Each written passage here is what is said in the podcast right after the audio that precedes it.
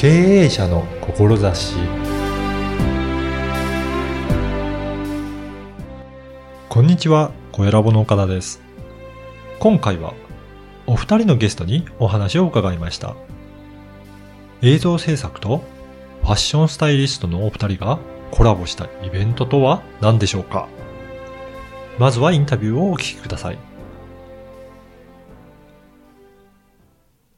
今回は CG プロダクション経営の永田優也さんとファッションスタイリストの高橋由美さんにお話を伺いたいと思います。よろしくお願いしますよろ。しくお願いいたします。まずは永田さんの方かはいらちょっといろいろお伺いしたいんですけど、今 CG プロダクション経営ということで、はい。どういったことをやられているのか、ちょっとそのあたりから教えていただけるでしょうか。はい。ありがとうございます。弊社ですね、あの、もともとあの、まあゲームムービーとか、はい。パチンコの液晶の映像とか、エンターテインメント系の、まあ、3DCG を使った映像を専門にやってまして、はい。でそれを、えー特化した会社として、えー立ち上がりました。うんで、昨今ですね、あの、企業様向けに、あの、インフォグラフィックス動画というものがあるんですけれども、はい。あの、そちらを、えー提案していて、まあ、非常にあの好評いただいているといった、そんな会社です。はい。このインフォグラフィックス動画ですかね。はいこれってどういった動画なんでしょうか？。はいい。えっとですね、トイレのマークとか、はい。あの非常口のマークとかの皆さん見たことあると思うんですけれども、あのように一目で意味のわかるうん。アイコンみたいのが、ああの、あ、まあ、はいピクト。グラムって言うんですけども、それを、まあ、情報が入っているピクトグラムなので、インフォグラフィックって言ったりするんですね。で、それを使って一目でわかるので、それを連続して使うことによって、短時間で伝わるという、そういった動画のことをインフォグラフィックス動画と言います。そうなんですね。はいだから、あの、結構複雑な内容でも、それを分かりやすく表現して、はい伝わりやすくされてるっていうことですかね。まさにその通りです。はあなので、こう、IT 系の、はい。えー新しいサービスで、まだちょっとこう、どのように使っていいのかわからないものとかには非常に効果的な動画になってます。確かに、あの、いろんな機能があっても、どういったものなのか、やっぱり説明書見ても分からなかったりとかしますよね。そうなんですそうはなので、こう、情報を削って、い。はい。本当に伝えたいことだけを、えーしっかり整理して、で、インフォグラフィックスにまとめて動画にして伝えるっていうことで、短時間で伝わる動画っていうのができてくるわけなんですね。そうなんですか。はい。ちょっと今も出たかもしれないですけど、ポイントというのはやっぱり、はいなんか今削ることっておっしゃってますあそこそうですねがポイントなんですか？そうですね。やへはりこうー、サービスを作った方とか、まあメーカーさん、企業様って、まあ伝えたいことはたくさんあるんですよね。はいその商品に愛情があるので、サービスに。でもそこをすべて伝えちゃうと伝わらないので、うん。情報をしっかり整理して、えーポイントだけを、あのーまとめて伝えることが大事なのかなと思ってます。やっぱり、いろんなことを伝えたいからといって、盛り込みすぎると、かえって分かりづらくなんるって。ことなんですね。そう長くなっちゃったりですとか。でやっぱ昨今動画、あの、皆さん見見始め、たくさん見てるんですけれども、一回の動画にかける時間はすごい減ってるんですね。でその間にキュッとしっかり、えー情報を整理して短時間で伝える。これが大事なのかなと思っております。はああの、中田さんに、はいこの、この番組は経営者の志なので、ます志をぜひお伺いしたいなと思うんですが、はい。はい。ありがとうございます。うちの会社も、が何であるかっていうことを考えたときに、うん。あの、結局こう、人の役に立ちたい。えーで、僕、人の役に立ちたくていろいろやってたんですけども、その結果、たまたま会社ができてるって思ってるんですね。はい。で、何かやってくれって言われて、わかりました。何かやってくれ、わかりました。何かやってくれ。あ、で、僕僕できないから、会社組織にして、うんこう、チームメンバーがやってくれる。そそうそう役に立つので、うんまあ、結果会社というものが成り立ってると思うんですね。なので、こう、一期一会じゃないですけれども、えー出会った方にも全力で、えー誠実に何かこう役に立つってところを大事にした結果、今の会社があるので、まあ、志というか、まあ、そのように生きていきたいななと思ってます。やっぱり自分がやりたいことをやるっていうよりは、お客様のやりたいことを、それを叶えるっていう、お客様ありきっていうかですかね。そうですねうん私はそのように生きてますあね。ーはい。やっぱりそうしないと、いくらやりたいものがあってやったとしても、それ必要としている人がいなければ、はい。それは意味ないっていうか、そうですね。それよりは必要としていくれるしてる人のためにっていう、そうんな思いなんですかね。そんな思いですうね。んやはりそういった思いで、今のその CG とか、はいまあ映像制作者はいとかっていうことをやられてるっていうことなんですね。そうですね。まあ、その CG とか映像になったのはたまたまそういう形になったってだけだとは思ってるんですけれども、じゃあそこを求める要望があったからってはい。いうことなんですね。だからそのように私は導かれてそれやってるだけでっていうイメージですね。わかりました。はい。あの、じゃあ、ぜひ今度は、高橋さんにもお話を伺いたいんですが、はい。高橋さん、このファッションスタイリストのお仕事の内容をもうちょっと教えていただけるでしょうか？はい。えーテレビのコマーシャルや広告、あとは、えっ、と、芸能人の方のファッションスタイリングを29年間やっています。そうなんですね。はいあもう、そんなだけ経歴があって、はいもういろんな方のファッションとかを、えースタイリストされてきてるということですかね。はい、そうです。あ、それじゃあ直近ではい何かご紹介できるようなものってありますかね。はい。えっ、とですね、えっ、と、11月9日うに、んえっ、と、皇居の方で、えー国民祭典、祝賀式典というのがありまして、はいそこで、あの、お祝いの言葉を述べられた芦田愛菜さんの、えーお着物のスタイリングをさせていただきました。ああ、そうなんですね。は先ほど私も見せていただいたんですけど、本当素敵な、ね、ファッションというか和服で、はい。本当にイメージに合ったようなはい。ものですかね。はい。これっていうのは、あの、ご依頼があって、はいこういうスタイリングしてくれというような、はい。向こうの事務所からあるんですかね。あ、そうですね。うん事務所さんからの、えっ、と、オーダーで、はい、そうです。あ、そうなんですね。はい。この、えっ、と、高橋さんがやられているお仕事は、じゃあ、ご自身でファッションをこういうものがいいですよっていうご提案よりは、はいその方のご依頼がある方が多いんですかね？そうですね、うんあの、コマーシャルなどの時は、コマーシャルの監督さんがいらして、はいその監督さんのイメージに沿ったもの。うん。タレントさんの場合は、事務所の意向だったり、ご本人のご希望だったり、うんうん、あの、どのお仕事も、そのご依頼主さんの希望にどこまで添えるか、といったのが、あの、私の仕事の内容になります。そうなんですね。はい。そうすると、やっぱり芸能人の方ですと、えもうこういったイメージとかあるので、はいなるべくそれ、そのイメージに沿った衣装を、あの、ご提供するっていう、そういうことなんですね。そうなります。あと CM とかでも、ええもうそのコンセプトは出来上がっているものに対して、はい。衣装をご用意するっていうことなんですかね。そうですね。はい。コマーシャル15秒の中で、その登場人物がどういった設定なのかというのを、はいファッションでも見せなければいけないので、はい。じゃあそこを、じゃあいろんなメーカーさんですか？洋服とかのメーカーさんとも連携を取りながら、どれがいいのかっていうのをやるところがポイントなんですかね？そうですね。うんはい。あの、まあ、どれだけメーカーさんを知っていて、どれだけ、あの、ご相談に乗っていただけるかっていうのが肝だと思ってます。あの、このファッションをされるきっかけとかなんかあるんでしょうか？はい。あの、中学3年生の時に、うんホームルームの時に担任の先生が、はい、今日は端から将来なりたい職業行ってってっていうのがあったんですね。はい。で、みんな、ポンポンポンポンお花屋さんとか警察官とか答えられてたんですけど、私全然あの、浮かばないし、適当なことも言えなくて、で、私が一人だけクラスで答えられなかったんですね。その引っ込み思案なタイプではなかったんですけど、その時、そういったことがあって、はい。はい。ものすごく恥ずかしかったんうです。んそれで中3にして、自分は何になりたいんだろうって、先生は割と気軽に聞いたんですけど、はい私はそこですごく向き向き合ってしまって、はい。それで、えっと、その後にスタイリストという職業があることを知って、ーもうそこからはもうブレずに、うん。はい。じゃあずっと一筋で。一筋、もう高校は近くの公立の高校に行って、はいもう専門学校でファッションのスタイリスト科があるところに行こうと決めて、はい。はい、それで今に至る29年やっております。じゃ。あずっともう興味を持ち続けてはい。やられてるっていうことなんですね。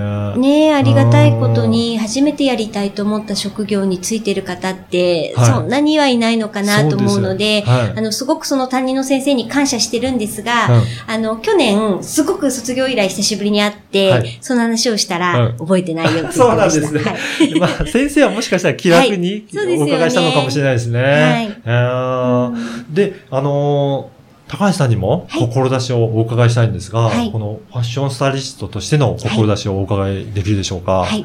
えっ、と、私にご依頼いただいた方が、うん高橋さんに頼んで本当に良かったって言っていただけるのが、あの、私のゴールです。あーやっぱり高橋さんだからこそ、こういったところがお願いした、よかったというふうにじゃあ、お客様が満足していただけるっていうことですかね。そうですね。満うん足度が高くて、うんまた頼みたいって言っていただけるのが、あの、とても嬉しいことですね。その満足度を高めるためには、どういったところがポイントでしょうかね。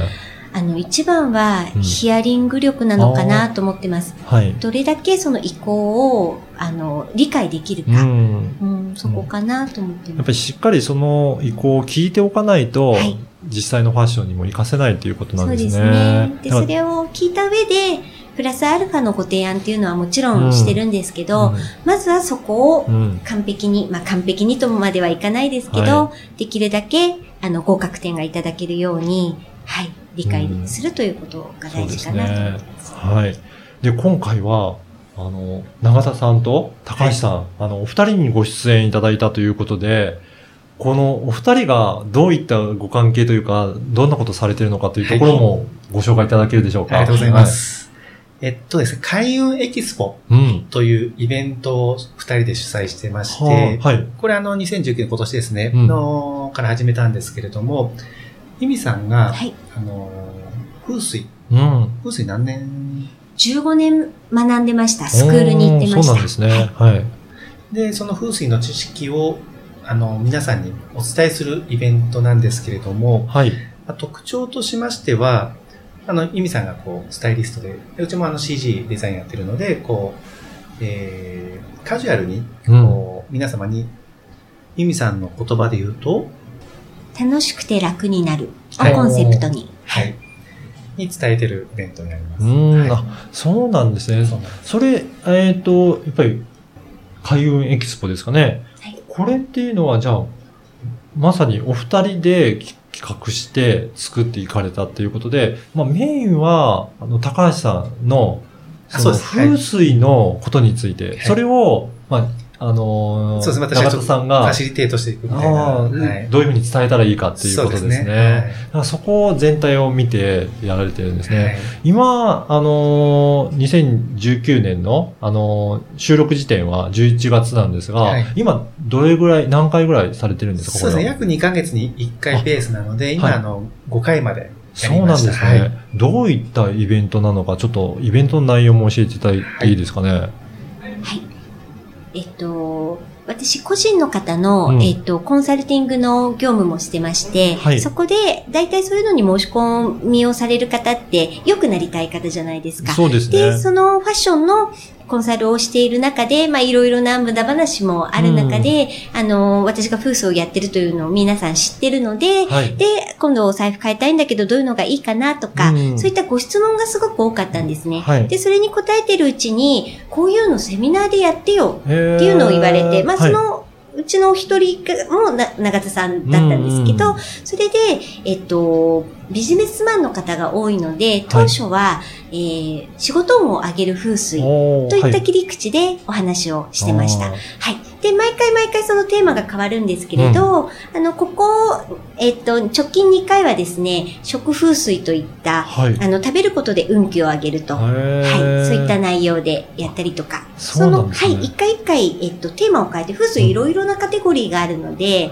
はい。それでお話をする感じですね。じゃあ、はいいろいろな風水のことが学べながら自分の運気もアップできるような、そんなイベントなんですね。へ1回目から3回目は比較的こう基本ですよね。うんベースのところをお伝えしつつ、特に浄化を、イミさんすごい大事にされているので、ーはい。浄化をして、えー浄化をしたら、じゃあ今度入れるってことで、4回目、5回目は食物水っていうことで、そういう形で今進められてるんですね。で、第6回もうん忘年会ということで、えー12月19日ですね。まあ、忘年会、年末なので、年末年始の風水的な過ごし方、プラス、えー来年はこういう風に過ごしたら運気がさらに良くなるよ、みたいな。うん。はい。そんなのを、えっと、ご飯を食べながら、運気アップの、えー開運ご飯を食べながら、はい。ざっくばらんに、はいやってい。くお話をするイベントになっていまあ、す。そうなんですね。何かこの開運エクスポの今後どういった形で考えられたか、そういうところもお聞かせいただきたいんですけど。はい。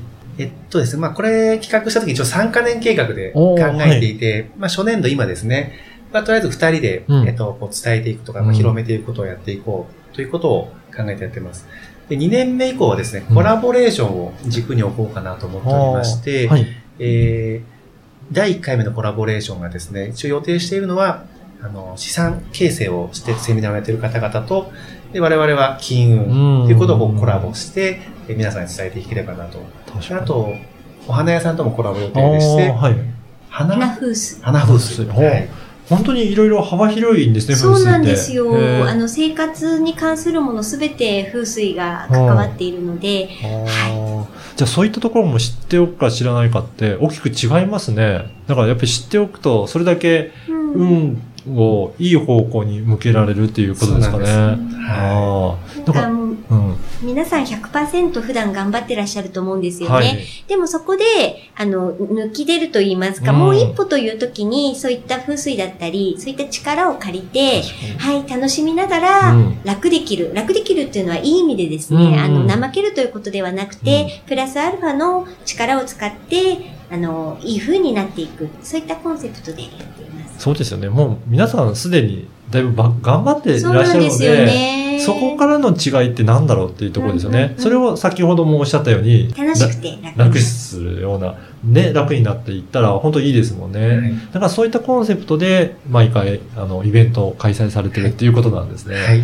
ぜひ、えっ、と、これから直近での、えっ、と、イベントのご案内もしていただければと思うんですが、はい。先ほど少しだけお話出たんですけども、にえっと、2019年の12月19日、19日。はい。えっと、木曜日ですね。19時から、はい。はい19時から、えー、22時まで、はい、うん3時間。3時間。ははいい。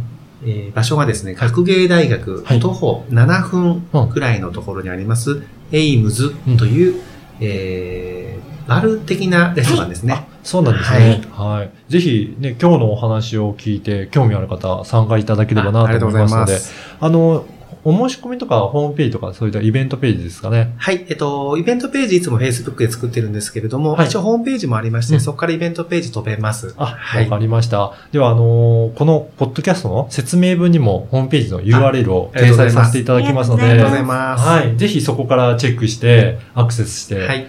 開運、運を上げたい人、参加していただければなというふうに思いますので、はい。本日は CG プロダクション系の中田さんとファッションスタイリストの高橋さんにお話を伺いました。どうもありがとうございました。ありがとうございました。いかがだったでしょうか？お二人が共通しておっしゃっていたのは、お客様が主体でお客様の期待に応えたい、役に立ちたいという思いでした。そんなお二人がコラボした開運エキスポは、これからの時代を生き抜くための支援となるイベントだなと感じました。十分頑張った末に差が出るのは運。その運を活用できるイベントだと思います。3カ年計画で進められているプロジェクトですので、ぜひホームページをチェックしてイベントに参加してみてください。そして、声ラボでは、ポッドキャストの活用方法が学べるセミナーを開催しています。声ラボホームページからお申し込みください。ではまた次回。